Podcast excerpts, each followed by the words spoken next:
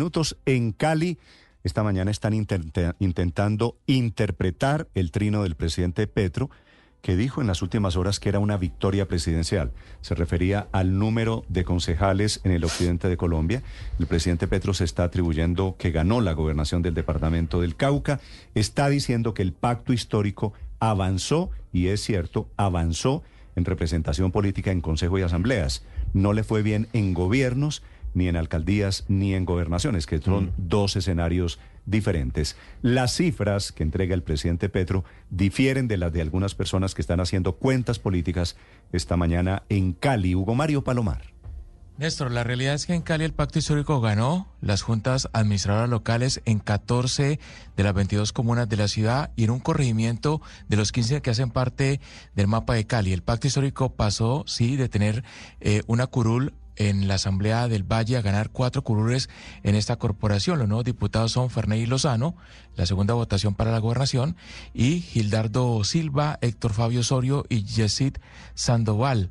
Los tres primeros en la lista cerrada del pacto histórico que alcanzó 157.215 votos. En el Consejo de Cali Néstor, el pacto histórico logró tres escaños, Ana Erazo, que ya era concejal, y llegan nuevos Luis Fernando Salazar y María del Carmen Londoño. La lista cerrada alcanzó 85 mil votos. La concejal Ana Erazo reconoce que el pacto histórico no es la primera, sino la tercera fuerza política en el Consejo de Cali detrás del Partido de la U y el Partido Liberal y que logramos ser la tercera fuerza más importante de ese Consejo de Cali, que logramos consolidar una bancada grande en ese Consejo de Cali, tres curules para este proyecto político y que además logramos tantos ediles. Es cierto lo que dice el presidente Petro. En Nariño ganó el pacto histórico la gobernación de ese departamento con Luis Alfonso Escobar. Más de 357 mil votos alcanzó. Octavio Guzmán es el nuevo gobernador del Cauca, Néstor, pero fue apoyado por una coalición denominada Fuerza del Pueblo. En el Cauca el pacto histórico tenía candidato propio. Juan Diego Castrillón es su nombre.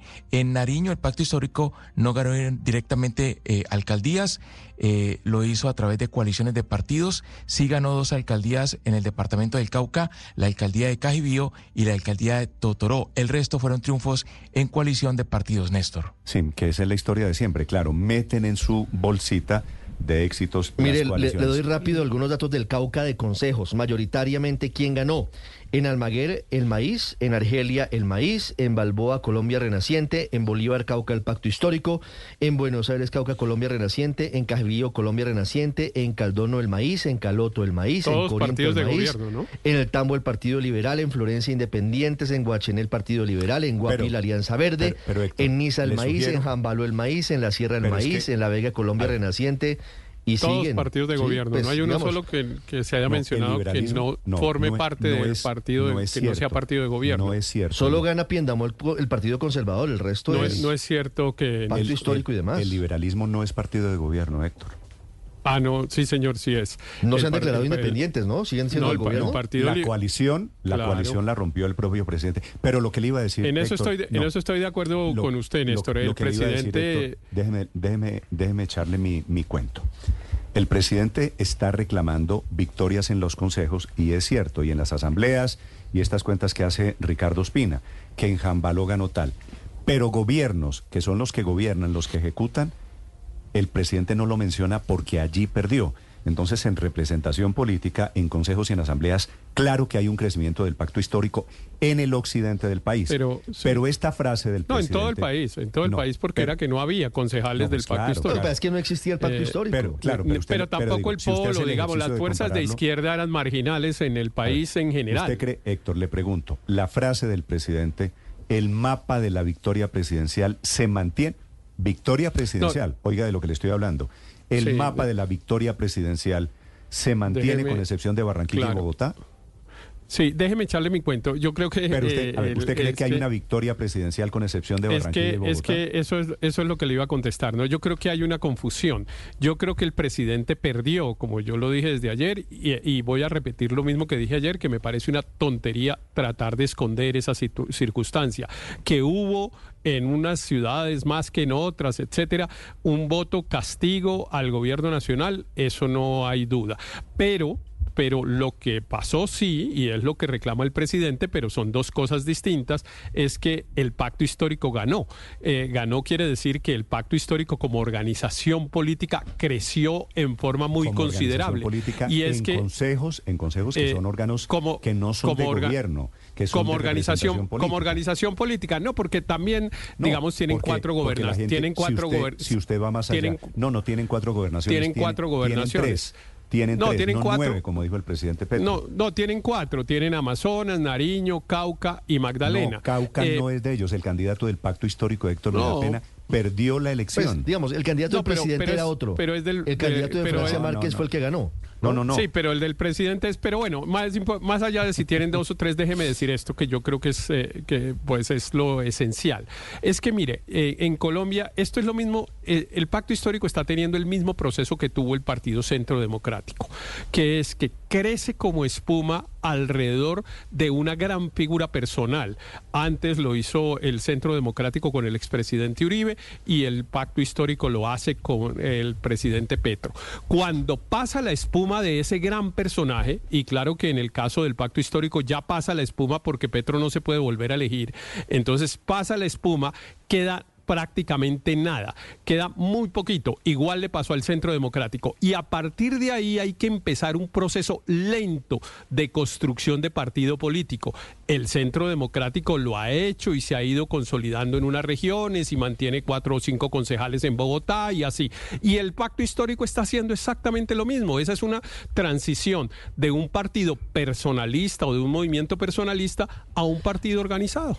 A mí, a mí lo que me Consuelo. parece, a mí lo que me parece peligrosa es esa frase de victoria presidencial, porque es que más allá de cuántos ediles o cuántos concejales sacó el pacto histórico en Cali o en el Cauca, la victoria presidencial es poder garantizar las elecciones, porque el presidente es el presidente de Colombia. Creo que no le corresponde al señor presidente Petro salir a reivindicar victorias o lo que él considera victorias partidistas como si fueran victorias presidenciales, porque para eso hay unos voceros del partido.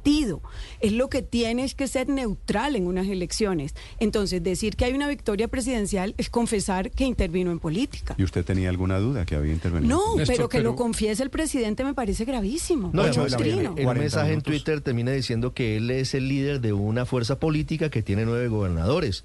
Y los otros 24 entonces, ¿qué liderazgo tienen? y usted tiene dudas de que él es un líder Pues político lo que pasa es que no, no, pero él habla de una fuerza política de él, Néstor, Claro. de nueve gobernadores. Y los ¿Dónde otros, están las 20 y instituciones? los otros 28, Néstor, los otros 28 también Néstor, son, la- la- deberían ser eh, explicación de- gobernadores que tengan el, el liderazgo del presidente de la República, porque es que justamente el presidente de la República debe estar desprovisto, debe estar despojado de ese tipo de intenciones partidistas. Claro. Bueno, La pues, explicación de para por qué a la mayoría de gobiernos les va mal en las locales, a pesar de que ganan las nacionales, eh, está en lo que plantea Héctor, especialmente para gobiernos eh, sin demasiadas estructuras partidistas. Este gobierno, eh, al gobierno anterior que tampoco le fue bien en las locales, inclusive Álvaro Uribe, que durante su gobierno muchas ciudades importantes las ganó la izquierda, porque no tienen ese control y son temas distintos. Pero para quienes eh, mueven la teoría del supuesto referendo contra Petro, eh, les va, pues no les gusta que Petro diga que en el Valle y en Cauca y en Nariño sí se dio ese referendo, pero a favor de él.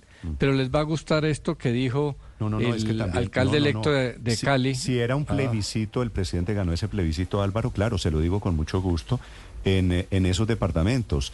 En el departamento de Nariño, claro que, claro que es un Yo departamento. creo, yo, yo creo que aquí no hay plebiscito, eh, porque como no fue plebiscito contra Duque y no fue plebiscito contra Uribe, cuando ganaron eh, la izquierda en Bogotá, en Cali, eh, porque son cosas distintas. Pero mire lo que dijo el alcalde electo Alejandro Beder frente a, ese tema.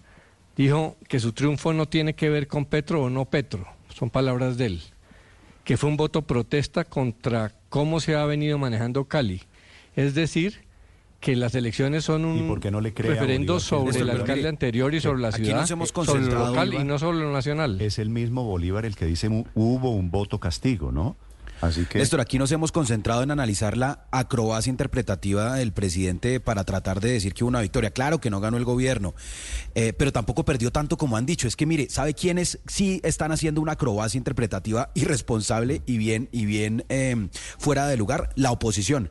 Mire, ¿sabe cuáles eran los partidos de oposición aquí en Bogotá? Cambio Radical y el Centro Democrático. ¿Cómo le fue al candidato de Cambio Radical a la alcaldía, Mal, el pésimo. general Vargas, y al Centro Democrático? Fatal. Ah, pero ¿Cómo le fue a la lista? esa es la Déjeme, teoría- Ricardo, permíteme. ¿Cómo le fue a la a lista? ¿Sabe cuántos, ¿Sabe cuántos concejales tiene Cambio Radical hoy? Uno. Tenía cinco, tiene ahora uno. Porque la lista de coalición sacó dos del Mira y uno de la U. Entonces, a quien realmente le fue mal es a la No, extrema de derecha. Cambio. ¿Quiénes ganaron en el país? Los independientes y la gente de centro. No, ganó el Entonces, la acrobacia interpretativa Luis Enrique- aplica Luis para el presidente que se equivoca. Ganó el antipetrismo. El presidente se metió en campaña electoral y en las grandes ganó, ciudades no tenga ninguna no, duda. ganó, ganó, ganó, quien ¿sabe qué? La certeza. Néstor, no ganó el antipetrismo, ganó la, la búsqueda de certidumbre. El presidente ha generado mucha incertidumbre con las reformas, con todo. ¿Y sabe cuáles fueron los candidatos que ganaron? No los que eran rabiosos antipetristas, los que daban certezas, los que traían Lo- experiencia, que eran los- los que políticos eran- profesionales.